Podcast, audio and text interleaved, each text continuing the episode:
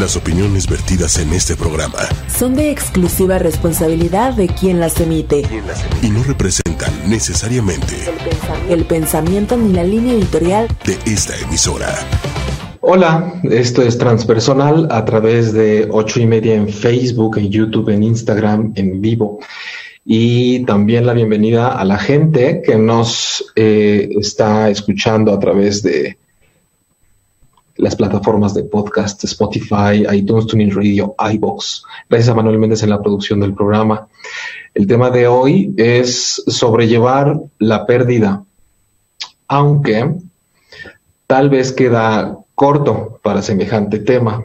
Eh, habrá que replantearnos desde lo que es sobrellevar y también dimensionar lo que es una pérdida, refiriéndonos exclusivamente la, ausencia súbita, aunque algunas son anunciadas con cierta antelación, de un ser amado y de cómo todo esto ha mitificado y envuelto la experiencia humana, em, generalmente teñida de mucho sufrimiento. Entonces, seguramente no haremos un gran cambio en eso hoy, pero sí podremos aportar, o la intención es esa, una opción diferente, a abrir otras vías hacia las cuales podemos volver a ver y que ya lo estaremos haciendo poco a poco en el desarrollo del programa y como siempre les invitamos a participar en el chat de, en tiempo real de la cuenta ocho y media o en transpersonal.jaime Así que sean bienvenidos. Hola Jaime, hola a todos, ¿cómo están? Bueno, pues mi nombre es Norma Lilia, yo trabajo aquí en la Ciudad de México de manera presencial desde el enfoque transpersonal y considero que justo el enfoque transpersonal da esta posibilidad de darle un giro, ¿no? De darle un giro a cómo hemos estado acostumbrados a socializar la muerte incluso, ¿no? Eh, creo que el, con todo el respeto que me merece la, religión católica, ¿no? Pero como esta idea judio-cristiana de la muerte, como esta separación, esta pérdida irreparable, también nos ha hecho como vivir este proceso de duelo desde un lugar más doloroso todavía, ¿no? O sea, con un tinte de sufrimiento más fuerte todavía, con una carga eh, más pesada.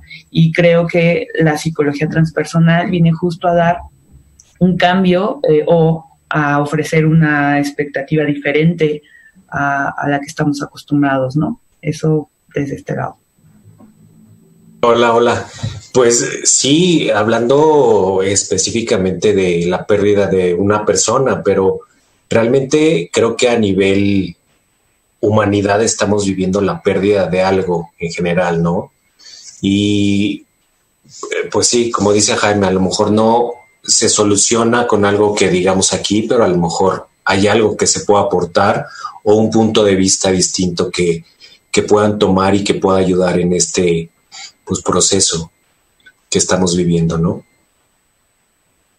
Hola, yo soy Maika. Y sí, desde, desde estas perspectivas, la pérdida es, es un proceso por el que todos en algún momento pasamos de diferentes formas y que a fin de cuentas nos detiene, ¿no? A todos de alguna manera a, como seguir adelante y es estar como con esta parte de ya no puedo sin esta situación, sin este trabajo, sin esta persona, sin esta relación tal vez y, y cómo nos atoramos como en eso, ¿no? Y cuando llega la gente con nosotros a, a consulta, eh, pues están en ese proceso de, detenimiento, ¿no? Y como pausa o en diferentes etapas, ¿no? Que, son las etapas del duelo.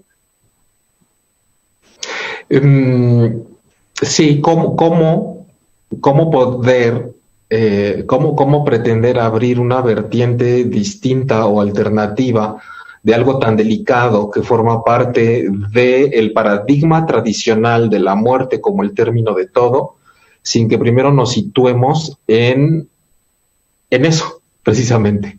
¿no? Tenemos que partir de que quien ya ha pasado por ahí o está transitando en estos momentos semejante situación, que es coyuntural, porque creo que ha sido desde hace un año, ya iniciaba prácticamente un proceso que no se ha detenido y que se ha caracterizado por saber que cada vez ha partido más gente de la que comúnmente estamos acostumbrados a escuchar por ahí y enterarnos que, que, se van, que prosiguen, o para mucha gente, como decíamos, que terminó la vida simplemente, algo se acabó para siempre, que es una palabra que parece que nos, nos guía mucho, ¿no? El siempre, el siempre y el nunca. Se acabó, está empezando, ya no más, nunca y evidentemente es lo que nos atrapa y nos envuelve cuando un ser amado se va.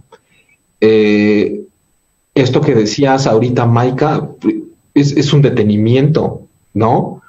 Eh, ojalá, creo que mucha gente pudiera vivirlo y asumirlo como una pausa, pero literal parece que se me detuvo todo, que llegué como al borde de una cascada en donde todo se cae y ahí se termina y se va a la nada, ojalá fuera de agua, ¿no? Significa que tal vez puedo seguir un tránsito, un curso. Pero algo que define esta pérdida es que paradójicamente sabiendo que van a suceder, pareciera que siempre nos toma como en la total ignorancia de que podía suceder.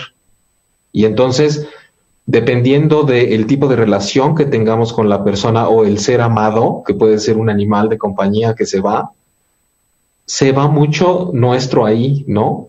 Es independientemente de que se esfume mi forma de ser o mi personalidad, es una oportunidad involuntaria de reorganizar mi personalidad, puesto que se me fue el rol de pareja con, con quien falleció, se me fue el rol de hijo, el de papá, el de hermano, el de cuidador, el de cómplice, el de amigo, el de vecino, el de enfermera, el de médico, porque hay gente que adolece las pérdidas de una manera importante, ¿no? Cuando tiene una relación con alguien que está a su, a su cargo, a su cuidado. Entonces, de entrada tenemos que empezar por, claro, ¿no? O sea, sabemos que se vive de esa manera, y, creo que depende mucho de cómo cada quien tiene un concepto de vida o de muerte.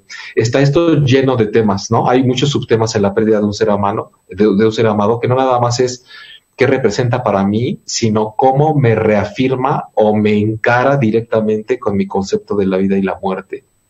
Y, y, ahí es en donde realmente cada quien, como decías también, Norma, en esta tradición, en este hábito religioso, de asumir que lo que se acaba se acaba para siempre o no en algunas personas, pero cuando hay oportunidad de vivir el desvanecimiento de la vida física de una persona en el hospital, por ejemplo, hay personas que sí rezan.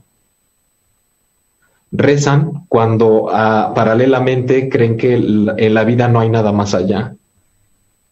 Yo me he encontrado con mucha gente que reza cuando está naciendo su hijo o cuando está muriendo un familiar. Y entonces eso es interesante cómo hay una necesidad a pesar de la posición racional de decir, por favor necesito algo más grande que yo que esté conmigo en estos momentos, ¿no?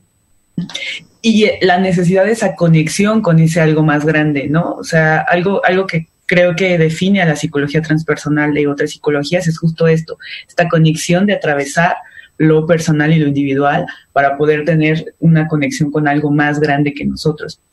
Y creo que eso sí cambia la, perspectiva de cuando hay una pérdida de este tamaño, ¿no? El alcanzar a saber que somos parte de algo más grande, entonces ya, ya no solamente es la parte encarnada que estamos viviendo ahorita, ¿no? sino como esta otra conexión. Y lo que decías ahorita de la pérdida del rol, creo que es algo que generalmente no está a la vista, ¿no? Más bien parece que nos está doliendo la pérdida de esa persona, ¿no? Y el que no vamos a volver a verlo y este cariño, ¿no? Que, que se sigue teniendo ahí, pero que ya no hay como receptor del otro lado.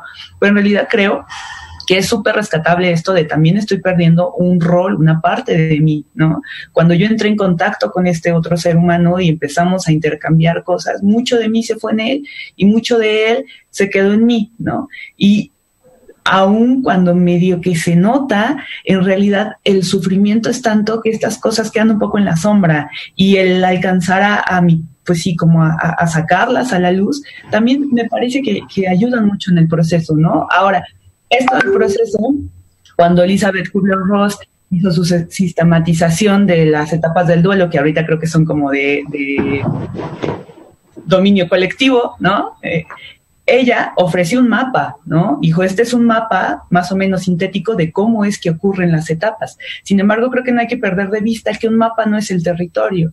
Un mapa solo es una representación gráfica de cómo se pueden dar las cosas. Entonces, cuando alguien está viviendo su duelo y cree que va a suceder en esas etapas así de definidas como lo, lo hizo en su momento Kubler-Ross, pues en realidad creo que está como cayendo en un propio embotellamiento, ¿no? De, ay, ahorita estoy en negación, ¿no? O, o alguien más dice, ay, bueno, pues déjalo, ahorita en negación. Es como, no sucede de esa manera, ¿no? No es tan literal. Desde luego un mapa siempre nos ayuda a orientarnos y a ver más o menos hacia dónde vamos, pero el tener siempre eh, como presentes que el mapa no es el territorio jamás, creo que también ayuda, ¿no? Creo que también nos da como una perspectiva un poquito más amplia de no tiene que ser así, aunque me dé un rumbo. Se hace camino al andar, como dice la canción, ¿no? Sí, justo. Hay una, ahorita me, viene, ahorita que estamos en esta parte en donde tratamos de hablar de cómo se vive y de cómo se ha hecho tradicionalmente, porque si no, igual van a decir que estamos hablando en chino o que ya empezamos, porque así ha pasado con eso de la espiritualidad. ¿no?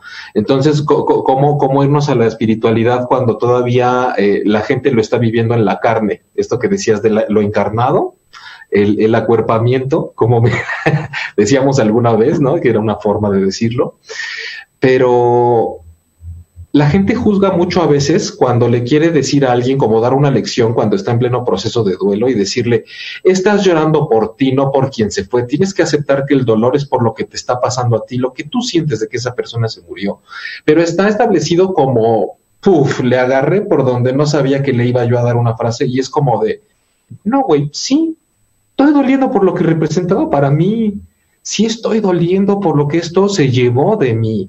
Estoy tratando de existir con un vacío que se llevó un hábito de llamar todos los días a las 5 a ver cómo estaba, o de recibir el beso antes y después de llegar de trabajar, o de mover el pie y saber que siempre estaba la rodilla ahí junto a mí, o de saber que siempre estaba comentando la película en el cine, o de saber de cómo juntos hablábamos de nuestros hijos, o de lo que nos había pasado eh, el fin de semana, o de con quién estaba yo para no hacer nada esa desolación, creo que no hay palabras que alcancen a describir cuando uno está pasando por ese proceso, ¿no? Y que a fin de cuentas, como que cuando estamos en esa situación, en ese, como en esa sensación de la, de la pérdida y del dolor del rol que perdí, es, es algo que a la vez puede hasta generar como culpa y no lo compartes y no lo, lo ves como si fuera algo que no está permitido, como si no estuviera permitido el hecho de que yo también viva pues mi duelo desde esa parte aún y que es también parte de perdí a la persona, pero el hecho de, cómo lo vives tú, de perder el rol, de perder esas cosas que, componían tu vida y que eran una parte importante, que a fin de cuentas pues no está mal, sino es parte también de aceptar el proceso. Creo que mucha de la gente que llega a consulta llega con este atorados como en eso, ¿no? Hasta les cuesta como, como el ir reconociendo que, que a fin de cuentas es el rol y es todo lo que, lo que lo que implica y que no está mal, es parte de tener Es parte de, pero a veces hasta nos avergüenza, ¿no, Juanjo? Sí, es que creo que también es un tema que está atravesado por muchas cosas. Yo creo que de principio las creencias, ¿no? Porque habrá quien, quien crea que se va a reunir en otro, en otro nivel espiritual o habrá quien piense, habrá quien piense que se acabó y se terminó en esta vida física y terrenal y ya no hay más. Este, hay muchas maneras de ver y de entender este proceso, pero tampoco sirve de nada entenderlo, porque alguien puede llegar y te puede explicar, pero lo que estás sintiendo, lo que estás atravesando, eso no hay explicación que te lo que te lo haga llevar mejor. Y sí, se atraviesan también muchas cosas muchas culpas, muchos miedos. Eh, eh, ahorita que decías, Jaime, de el rol que uno pierde y a lo que te enfrentas también con esta pérdida, eh, yo me he encontrado de repente con amigos que han perdido a sus parejas y que han tenido reacciones en ese momento que después pareciera que son absurdas pero es, es ese miedo a, esa, a, la pérdida de ese, de ese rol, ¿no? Recuerdo mucho una amiga que tuvo, eh, tenía mucho miedo a no poder enfrentar su vida sexual sin su marido que acababa de morir y le daba mucho miedo y le daba mucha culpa decir que eso le estaba costando trabajo. Entonces, también hay que separar mucho lo que yo estoy sintiendo, lo que yo estoy atravesando, con cómo quieren los demás que yo me, que yo lo viva, ¿no? Porque va a venir el que te va a decir que no pasa nada, que en otro nivel se van a encontrar y a lo mejor tú no crees en eso y no te va a ayudar. Entonces creo, creo que está atravesado por muchas cosas y creo que no hay explicaciones y no hay cosas en las que se pueda resolver, por así decirlo. Creo que es un, es un andar, es un atravesar por lo que está sucediendo. Definitivamente no es un tema de resolver. Creo, creo que es algo importante para quien está empezando ahorita a escucharnos, porque siempre se habla con respecto a la pérdida de cómo se puede superar. Y a pesar de que sabemos en qué sentido se dice, pues no hay que hacer de lado que superar significa cómo puedo ser yo más grande que lo que me está pasando, cómo le puedo ganar. Y creo que lo que sí podemos decir con cierta certeza y que está muy apegado a nuestro enfoque es tenemos que empezar a poner nuestras barbas a remojar de alguna manera. Nunca se puede hacer la chamba completa antes de que pase, pero creo que sí podemos empezar a replantearnos que la vida es un tránsito y que nosotros somos participantes de él y que nosotros vamos colaborando y que a veces tenemos ciertas fantasías hechas realidad en donde nosotros decidimos lo que va a pasar y en donde sale como lo planeamos. Cosas muy ordinarias generalmente. ¿Qué quiero estudiar? ¿Qué me voy a comprar? ¿Cuánto dinero voy a juntar para el fin de semana? ¿En dónde quiero vivir? ¿Qué voy a comer? ¿Con quién quiero andar? Ahí se empieza a poner complicado porque no siempre se le hace a uno. Pero sí tenemos que empezar a ver que nos enfrentamos a algo y creo que ni siquiera desde ahí está bien planteado. No nos enfrentamos a algo que es más grande que nosotros. vamos en una ola que, que, es mucho más inmensa que nosotros. somos parte de ella y nos lleva y podemos elegir cómo vamos colaborando con ella. Creo que eso es parte de la vida. Pero cuesta tanto trabajo cuando estás transitando por ahí. Yo cuando he pasado pocos, si no es que solo un proceso de pérdida muy importante, recuerdo que fue como sentirme crudo por varios días, pero me sirvió mucho mantener una rutina, mi rutina de lo, de lo indispensable, la rutina de lo indispensable, de que estando en un proceso tan sagrado puedas o tengas que además seguir poniendo atención a lo que necesitas para cosas tan mundanas, ¿no? Si nos vamos a esos términos, que necesito comer y para eso necesito trabajar y, te das cuenta que tu trabajo te ancla a donde todavía tú sí estás. Ya estaremos hablando poco a poco de esa permanencia que podemos lograr. Como, como lo que decías, Norma, creo que de cómo se lleva algo mío, pero también se queda algo en mí de eso que se fue. Es creo que muy importante situarnos sobre todo en lo que decías ahorita, Juanjo. Se puede volver una segunda crisis o un agregado crítico el además estar lidiando con cómo la gente afuera supone que tienes que llevar tu proceso. Y la lloradera, y que si está bien, y que si está mal, y que si como que, que mira, y como que tan rápido, y como que tienes que seguir adelante, y cómo se viene una serie de cosas personales, personales, ordinarias, que pueden complicar mucho el proceso, ¿no? De cómo se vive la pérdida.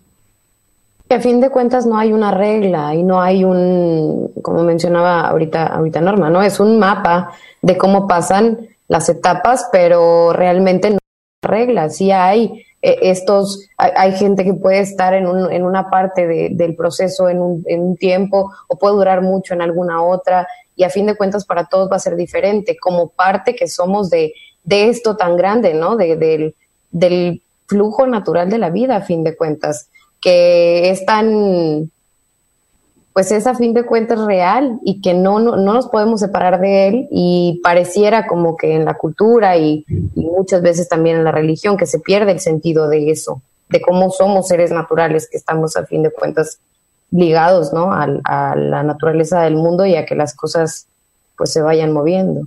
Sí, hay como, perdón, hay, hay, hay como una resistencia, ¿no?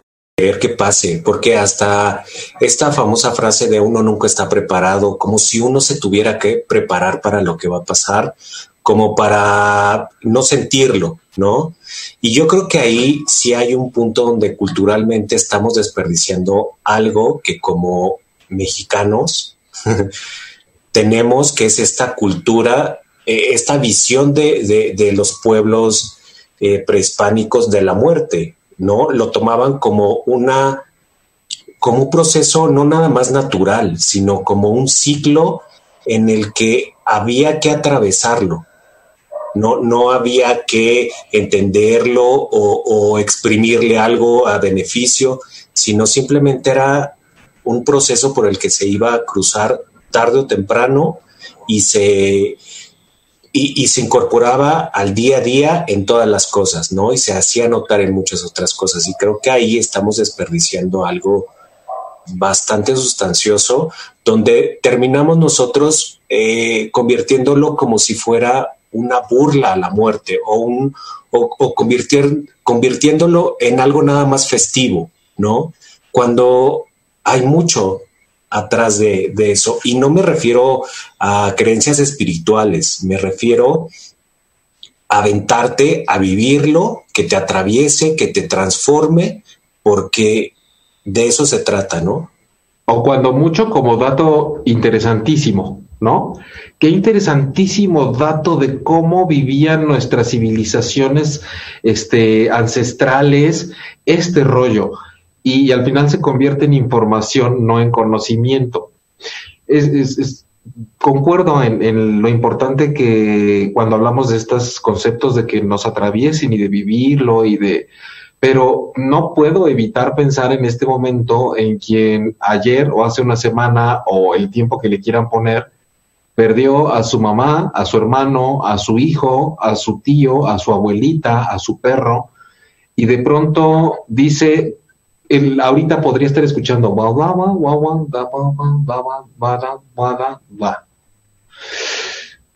y ahí hasta me dan ganas de cerrar el micrófono. Decir, sí, no, no, no hay nada que te pueda decir. Por eso creo que, que, es, que es esencial decir o hablar de lo que podríamos bautizar como los derechos del doliente, ¿no? De, de cómo es estar ahí y por qué no se trata de que pienses si está bien o, está mal, como te sientas ahorita. Sí, es que es justo, es justo otra vez lo que, lo que digo, convivirlo, porque eh, me sonó ahorita un poquito lo que dijiste, Jaime, como cómo podemos evitar que sigas sintiendo eso. Y no se trata de eso, porque no hay manera de que dejes de sentirlo. No hay explicación que te lleve a ese otro lado. Lo que tienes que hacer es realmente vivirlo y que la gente que está a tu lado se pueda hablar libremente de, de que te está doliendo. Y a lo mejor, y a lo mejor ahí destapas también el empezar a hablar del por qué te está doliendo, sin, eh, sin miedo, sin culpa, sin de, de, lo que digas, ¿no? Y yo creo que ahí se puede ya empezar a hablar de atravesar ese dolor. Sí, bueno, más bien me, refiero a lo que la gente alrededor puede hacer, de, tratar de evitar, no, no sugerir yo que se trata de no sentir, ¿no? Este, Norma, ibas a decir. Sí, yo creo que también por ahí está la onda de atrevernos a soltar la idea de que tenemos que decirle algo al doliente, ¿no? O sea, en la semana una amiga me decía justo, porque digo, las muertes han sucedido de una manera exponencial a la que no estamos acostumbrados, es una forma muy atípica que estamos ya normalizando, creo también. Pero bueno, una amiga me decía, falleció como alguien de donde trabajaba, entonces hay que marcar para dar las condolencias y me dice, pues la verdad es que no sé qué decir. Y dije, en realidad no importa mucho lo que digas, ¿no? A lo mejor si se llama, se da la condolencia, pero lo que digas o no digas está de más, ¿no? A veces sobrevaloramos las palabras, incluso este, vamos a hablar del dolor, a veces no alcanzan tampoco las palabras, ¿no? Entonces, creo que el permitir, el primero soltar esta idea de que necesitamos saber qué decir y luego permitir que solamente se vive en el cuerpo, como decíamos al principio, ¿no? Ese dolor que se siente, que, exista, que esté, también nos ayuda a mitigarlo paradójicamente, ¿no? El, permitirle ser al dolor y a la emoción en general sin actuarla, nos da chance de que, de que vaya disminuyendo también, de que se vaya volviendo un, un estar con el otro, ¿no? Incluso eh, creo que una manera de, de, acompañar este proceso es primero pues no, no dar indicaciones, ¿no? no decir como de, pero no te pongas triste, ¿no? Pero que tus hijos, pero, o sea, las indicaciones están de sobra. Este no estorbes. justo, ¿no? Este otro asunto de tomar el mapa de Elizabeth Kubler para decir, oye, ya pasaron dos meses, no puede ser que siga sufriendo, ¿no? O sea, recuerdo también en, en sesión alguien que me decía, es que dicen en el trabajo que ya pasó mucho tiempo y que yo sigo triste. Y, ¿no? O sea, ¿dónde dice aquí se te acaba la tristeza y a partir de aquí ya tienes que empezar a superarlo? O sea, creo que también soltar la idea del tiempo y de agarrarnos al mapa como si fuera verdad absoluta ayuda bastante. Y por otro lado, este solo estar con el otro, ¿no? Atrevernos a solo estar sin hacer, sin decir, sin crear, sin, ¿no? O sea, más desde el viaje del alma y no tanto desde el viaje del héroe, solo estar en relación con el otro creo que pues eso puede ayudar un poco, ¿no? Maika, pero es que ahí, ahorita que ibas a decir algo, te, te, te metes en lo que decía Norma, que es tan, considero yo, bueno, recomendable de volver a ver. Eh, nos topamos con decirle a la gente que está en ese proceso o acompañando a alguien que está en ese proceso, con que haga un ladito esa manía egocentrista de participar ¿no? Parece que a veces tenemos que tener la conciencia, por favor, de que con tanta exceso de participación y de querer figurar yo en el proceso de alguien, hasta tener que decir tantas veces gracias, ya la estamos metiendo en un pedote de por sí con lo que le está doliendo. Gracias por las condolencias, gracias. Sí, tienes que salir adelante súper fuerte, no sé qué, y que vas a ver que sí se puede. Y yo creo que esa persona, tantos, tantas gracias, le resulta todavía un agregado a la carga. Claro, y, creo que a, mí en lo personal va a sonar, este, la verdad sí me da hasta vergüenza decirlo, pero yo cuando tengo situaciones con personas que yo conozco que han tenido una pérdida, me, me tardo un poco como en acercarme o, o, decir algo, porque a fin de cuentas me pasa mucho esto, ¿no? De qué hay que yo pueda decir que vaya a cambiar algo. Entonces siento que hay veces que hasta quitar como que a lo mejor mi condolencia súper pronto, esperar un poquito de tiempo a que la persona como que lo asimile, porque a fin de cuentas va a recibir muchas llamadas y va a recibir mucho, este, mucha atención, ¿no? Y, que los que están alrededor están como esperando qué, qué, hacer o cómo actuar y que lo único que necesita la persona realmente es un acompañamiento. ¿Qué es esto, no? El estar ahí. Todos quieren estar ahí, se llena el doliente de botellas de agua, cepillos de dientes, pastillitas, aspirinas, Kleenex, agarradas de brazo.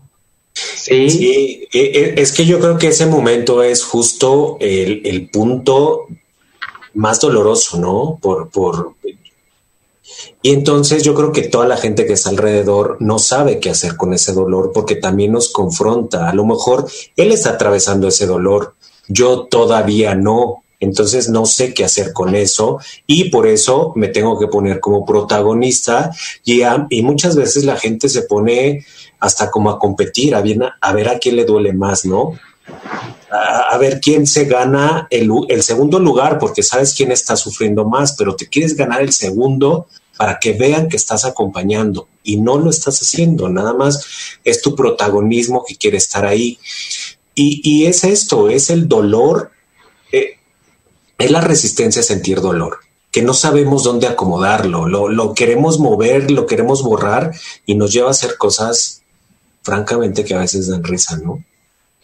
Ahora, hay em, dentro de lo que se nos pudiera sugerir de cómo llevar un proceso en donde ya sabemos que palabras sobran, que actitudes sobran, que tiene mucho que ver la forma en la que vemos la vida y por lo tanto la muerte o replantearnos que son dos temas que no tendríamos que ver como inicio y fin, tal cual, o como si fueran contrarios, o como si fueran oponentes, o como si arriba la vida y la muerte es como un castigo, es lo peor que te puede suceder, o que es injusta. Porque ahí se abre un tema, ¿no? Que se me ocurre poner a un lado, que es la forma en la que mueras. Que eso está todavía muy, que dices, es que cómo entender de pronto que haya sucedido de esta manera. Pero creo que se, se, se abre una manera en la que podemos hablar de cómo sí es posible concentrar nuestras pocas energías en algo, como decía, lo indispensable. Y para quien a veces quiere estar pendiente del proceso o está cerca de alguien, sí hay cosas a las que se puede recurrir, pero que tal vez no tienen ese tinte de cómo estoy protagonizando o siendo parte de la historia cerca del protagonista. Pensemos en alguien que tiene tan poca energía que a pesar de estarse concentrando en lo mínimo indispensable de su vida, aparte necesita estar con los recibos, con la despensa, con la limpieza, con la seguridad, con el pedir permisos, con y creo que ahí es en donde nosotros tenemos que ver en dónde la persona tal vez se puede estar dejando vencer, pero es parte de algo que no puede tirar tan fácilmente. ¿No? De pronto por ahí se recomienda, pásame tus recibos, yo me hago cargo, ni siquiera te enteres hay una despensa vacía y en algún momento te va a volver a dar hambre y puedo hacer que haya algo ahí para ese momento. Em, voy a estar haciendo esto en mi casa o puedo ir a hacerme esto a tu casa por si quieres sentir que hay alguien ahí en ese momento o no soportas estar en ese espacio que normalmente compartías con esa presencia tenemos que empezar a desarrollar una mirada y una, un abordaje que vaya más allá de lo que yo necesito hacer con respecto a esa persona como está ahorita. Porque mucho actuamos desde lo que yo creo que necesito hacer y no observamos lo que está dejando de hacer esa persona de tanto dolor o por tanto dolor que está sintiendo. Creo que sí es eh, muy importante, aquí cada quien a pesar del enfoque que compartimos, creo que tal vez podríamos hasta diferir aún así con cómo concebimos la vida y la muerte y lo que pudiera suceder o el contacto que pudiéramos tener con lo que pasa después. Yo he mencionado aquí en alguna ocasión que he tenido o no, no me acuerdo, no lo he hecho, pero lo voy a decir. Yo he tenido experiencias de primera mano con con la certeza de que hay una conciencia que prevalece. Eh, y por primera mano me refiero a el hecho de que se me diga a mí, oye, hay alguien aquí que está diciendo que era así, que hacía esto, que cuando estaba contigo y que ahorita estás pasando por esta otra y que bien y que mal y por aquí hay como estas pruebas de decir, pues no me están diciendo alguien que te quiere mucho, ¿no? Eh, no me están diciendo alguien con quien te llevabas muy bien. Me dan el nombre, por ejemplo. Eh, que creo que ahí es en donde ya se pueden dividir muchísimo los caminos de dónde está posicionado cada quien. Lo digo en un tono de que simplemente, ¿cómo puedes explicar algo que simplemente te ha sucedido? ¿No? Eh, y de que sabes que hay algo, no sé si es psíquico, porque no caigamos en el tema de que ahí está, pero creo que puede haber una impregnación, algo impregnado tan fuerte que va más allá de lo físico, que sí es posible darnos cuenta que al menos la vida como la conocemos, en lo físico se termina, pero hay otra en la que no. Y me parece súper interesante, porque creo que de muchas formas distintas a esa, la gente tiene todo el derecho de desarrollar una cosmovisión en donde sepa que la vida continúa. Sí, es que eh, en, este hablar de lo que te duele que has perdido, eh, yo creo que algo muy importante con lo que arrancaste, Jaime, es qué pierdo de mí en esta relación hacia el otro. Y yo creo que ahí eh, uno, uno también debe pensar que cuando una persona está conviviendo con, con la otra, hay, hay cierto intercambio entre lo que, lo que doy, lo que recibo, lo que somos en esta relación y que cuando esta persona muere, pareciera que nos deja como, como en un sub y baja, ¿no? como que se nos va ese otro lado que jugaba ese rol. pero también creo que sigue estando ahí en tu personalidad. Todas esas cosas que te deja, que te dejó, todo, toda esa convivencia, toda esa manera de pensar y de moverte, sigue estando ahí. A lo mejor eso también es parte de, del, del dolor que hablábamos. Y eh, yo creo que una manera también de, de entender esto de los ciclos, por así decirlo, es seguir venerándolo, ¿no? No, no pensar como que porque físicamente ya no está, sin entrar en cosas espirituales, sino simplemente... ¿Por qué no? ¿Por qué no entrar en cosas espirituales? Esa sería eh, la pregunta. Eh, es, que, es que lo decía como desde la manera de lo que me dejó, ¿cómo lo voy a continuar? Obviamente también está, está, está otra parte espiritual, pero también está lo mío, ¿dónde coloco esa, esa relación? ¿No? Y la puedo continuar de otras maneras y la puedo venerar de otras maneras, ¿no? Es, que creo, creo que eso es espiritual. Cuando uno tiene la capacidad de incorporar a su vida algo intangible y rompe el mito de que no está porque no lo veo y no lo puedo tocar, es totalmente espiritual. Y ya se, se, pasa al plano de lo invisible, ahora sí, ¿no? Ya no está ahí físicamente. Y yo creo que algo que me, a mí me funciona mucho trabajar en terapia es cuando la gente dice, yo lo quería mucho, lo quieres. sí, oye, ya hasta le retiraste el aprecio porque se le ocurrió morirse. No, no, o sea, lo quieres, lo sigues queriendo y lo vas a seguir queriendo. Esa es una parte, sí, que desde luego entra ya a un rollo del espíritu, ¿no? A un rollo que ya es eh, más allá de lo que nos podemos explicar de manera tangible. Y algo que creo que también funciona, ahorita que estabas hablando respecto a cómo, cómo vamos entonces ahora estructurando, ¿no? Este más allá o este si, si aquí se acabó para siempre o qué, qué es en realidad lo que sucede a mí me funciona mucho esta imagen también de, que si tuviéramos un microscopio eh, muy especializado, podríamos ver que estos son partículas vibrando y yo soy partículas vibrando, no algo que la física ya demostró hace mucho tiempo. Y podríamos notar también que aunque parece que hay una separación tácita entre una cosa física y la otra, en realidad no lo es, ¿no? Si pudiéramos verlo a, nivel eh, diminuto, ¿no? molecular, sabríamos que no hay una división tan física como la percibimos desde, desde esta perspectiva. Entonces, este rollo de polvo eres y en polvo te convertirás, se me hace súper mágico en realidad, más allá de la, de la concepción judío-cristiana, me parece que es cierto, ¿no? es una aseveración real. Yo soy polvo y en algún punto, ahorita soy un polvo materializado de esta manera, ¿no? con esta forma física que podemos visualizar, pero en algún punto dejaré de serlo y entonces regresas a ese todo del que ya eras parte, ¿no? Siendo polvo diferente y, estando... Lo, que pasa es que como que me condenso, ¿no? Soy polvo, me condenso, me identifico Ah, ya. Y, después me, desvanezco, me descompongo, me, redistribuyo, me reorganizo. Me unifico con el todo, ¿no? Claro, creo que mucho de la clave está con el enfoque y la propuesta que tenemos en, precisamente hace rato decías, Juanjo, cuando la persona ya no está. y ahí hay una clave impresionante la persona. Se muere, la persona, se ha muerto el personaje, se acabó la carne, lo que se pudre, lo que apesta, hasta tres días de que no te bañas, eso que huele feo después, eso que necesita hacer digestión, eso que necesita un mantenimiento, se muere. Pero, digo, por si hay alguien ahí que...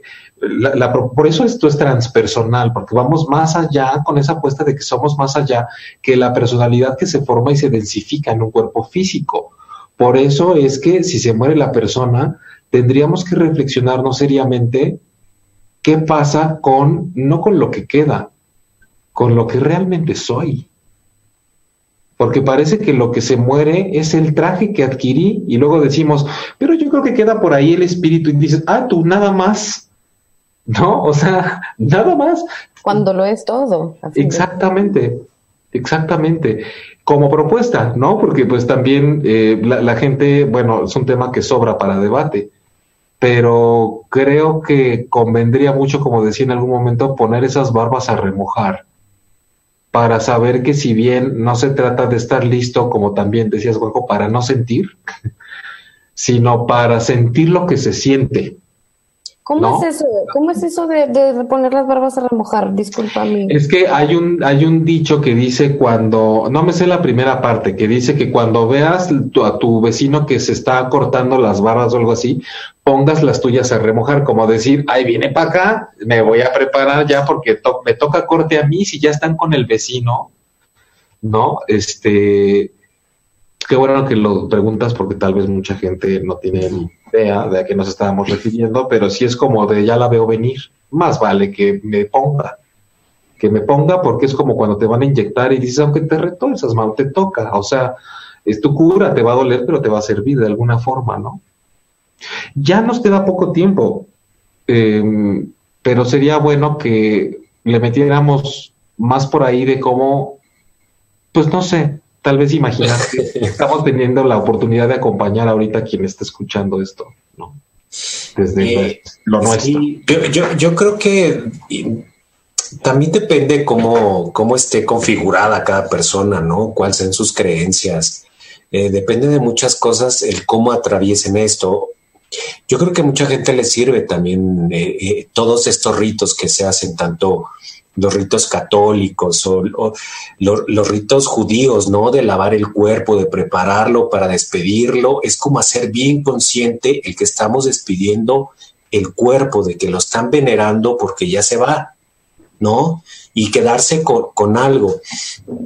los, eh, los católicos que, que aparte de velar el cuerpo, una, un día completo, también hay una serie de días donde, donde se van se va rezando, se va acompañando, ¿no? Entonces yo creo que uno puede también agarrarse de estos, de estos ritos eh, eh, para vivirlos y para poder transitarlos. Si hay gente que, cree que murió el cuerpo y que aquí se despidió, pues también entender y despedirlo dignamente, ¿no?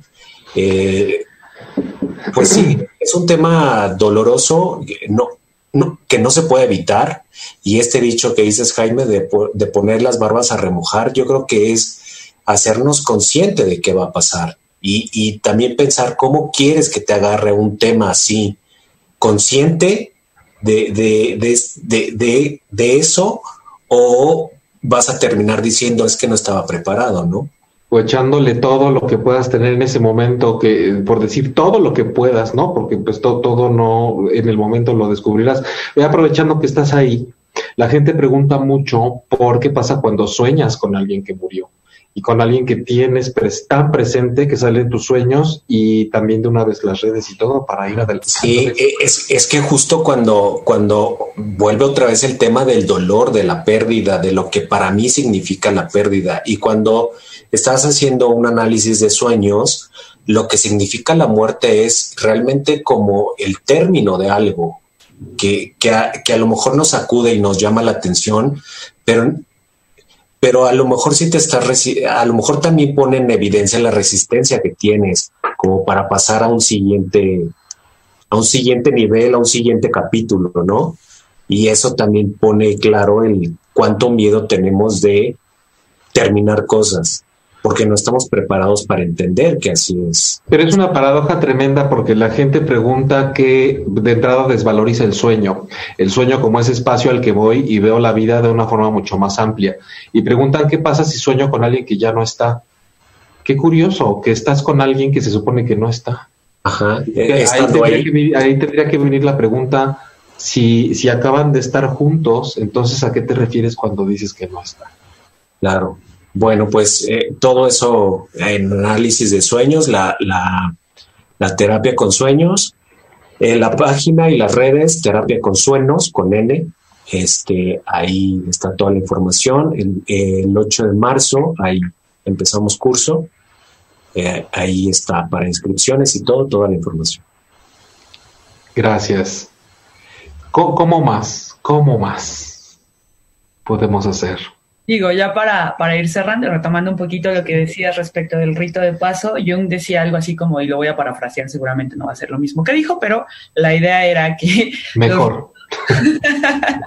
Los, ritos, los rituales, eran esenciales en la vida de, de la humanidad, ¿no? Tan esenciales que de ellos dependía la misma existencia del ser humano. Y entonces nos pone a pensar mucho en cómo requerimos de estos ritos para nuestra propia existencia, no es cualquier cosa, no nada más es una ayudadita para pasar, no, o sea, en ellos se nos va la existencia, ¿no? En ellos se nos va el propósito.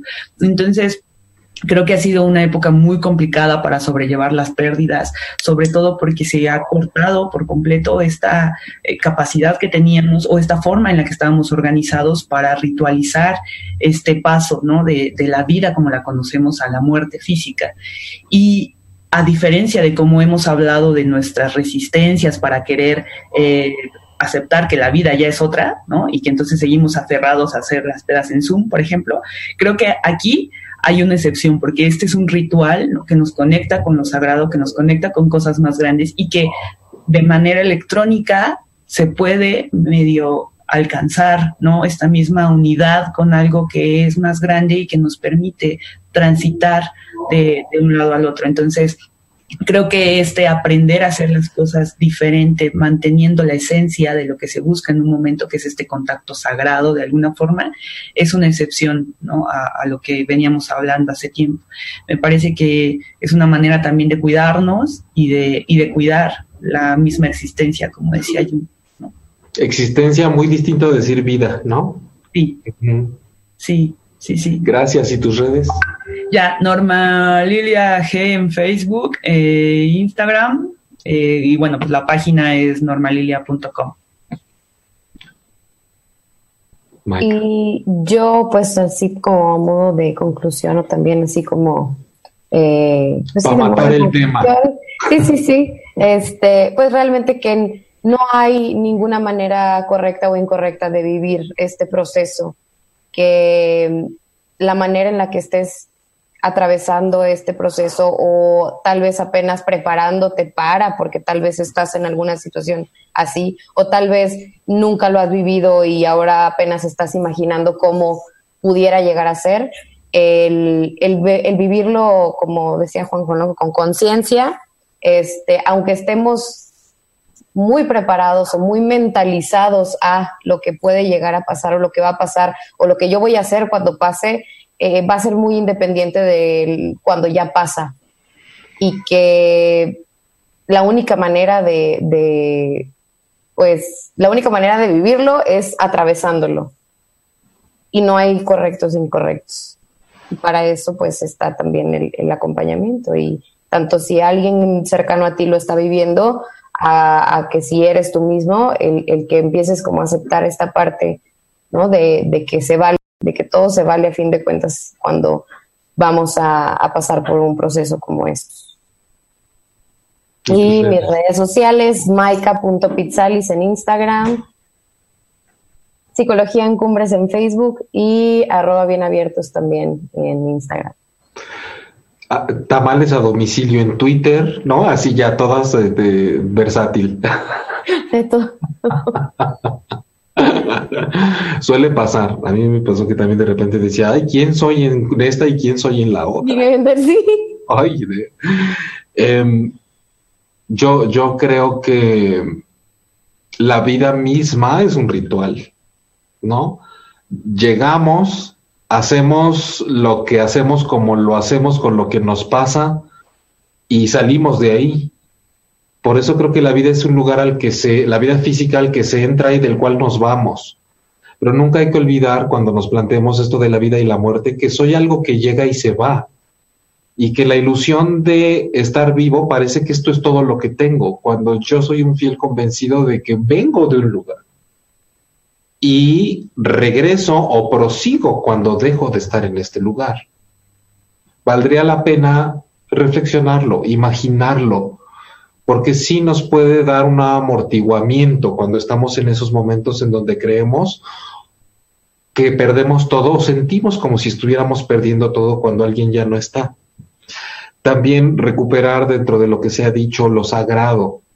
Eso en lo que nosotros nos pongamos a imaginar acerca de lo que es llegar a la vida e irnos, tiene que ser algo sagrado en el momento en el que se convierte en algo intocable para mí de suma importancia y que no depende de opiniones externas, porque tengo tanto derecho a eso como a llorar tres meses o diecisiete, si se me da la gana. Si se convierte en algo crónico y agudo, desde luego siempre hay que tratar de que no se me desvanezca la vida física que todavía sí me queda a mí y que se me vaya en una deshidratación de diferentes eh, recursos, ¿no? Por la tristeza que sí me lleve a un descenso de donde me sea cada vez más complejo salir. Pero sepamos que una forma, además, de mantener aquella presencia física que se ha ido perfectamente bien es aquello que yo puedo seguir llevando a cabo que dejó en mí. Cosas desde lo más cotidiano hasta lo más profundo. ¿Qué aprendí? ¿Qué me dejó? ¿Qué no era parte de mi vida y sí puedo incorporar gracias a que esa persona en su travesía y en su ritual me dejó como parte de la mía? Eh, hay mucho enriquecimiento en eso. Es complicado, es difícil, pero creo que sí nos puede servir para que si no estamos todavía ahí, podamos em, pues tener una especie de ritual previo a lo que seguramente va a venir en la vida de todos nosotros. Y mientras más hagamos conciencia de eso y lo compartamos con las personas que están alrededor nuestro, creo que también podríamos contagiar un poquito de cómo pasar por ese momento, ¿no? Como cada quien quiera acomodar esto de lo que es sagrado en su vida, de cómo ve la vida y la muerte, de cómo está bien que pases por ahí por cómo emocionalmente el cuerpo te lo exija y el alma. Es un momento de desmentalizarnos cuando estamos en ese proceso de preferencia porque la mente suele empezar a categorizar, a dividir, a juzgar si está bien, si está mal, si allá afuera me están presionando que yo ya no debería sentirme mal. Nunca, nunca permitan que nadie les diga que no lloren. No llores, ya lloraste mucho. Bueno, no es que no permitan que se los digan porque se los van a decir. Nada más no lo tomen en cuenta. Yo sí me atrevería a decirlo literal. No tomes en cuenta que nadie juzgue el llorar o no, o la cantidad con la que estás llorando cuando estás pasando por un proceso así. alguien de ustedes lo dijo cuando empezaba el programa, no caigamos en empezar a dictar reglas para cuando se está pasando por un momento tan intangible y tan profundo y tan fuera de toda normatividad y clasificación. Eh, bueno, yo soy Jaime Lugo, a mí me pueden encontrar para terapia en línea eh, a todo el mundo o presencial en la Condesa en Ciudad de México en jaimelugo.com y en redes como jaime.transpersonal o transpersonal.jaime, porque ya no me acuerdo el orden en el que lo puse, ¿no? Transpersonal.jaime, creo.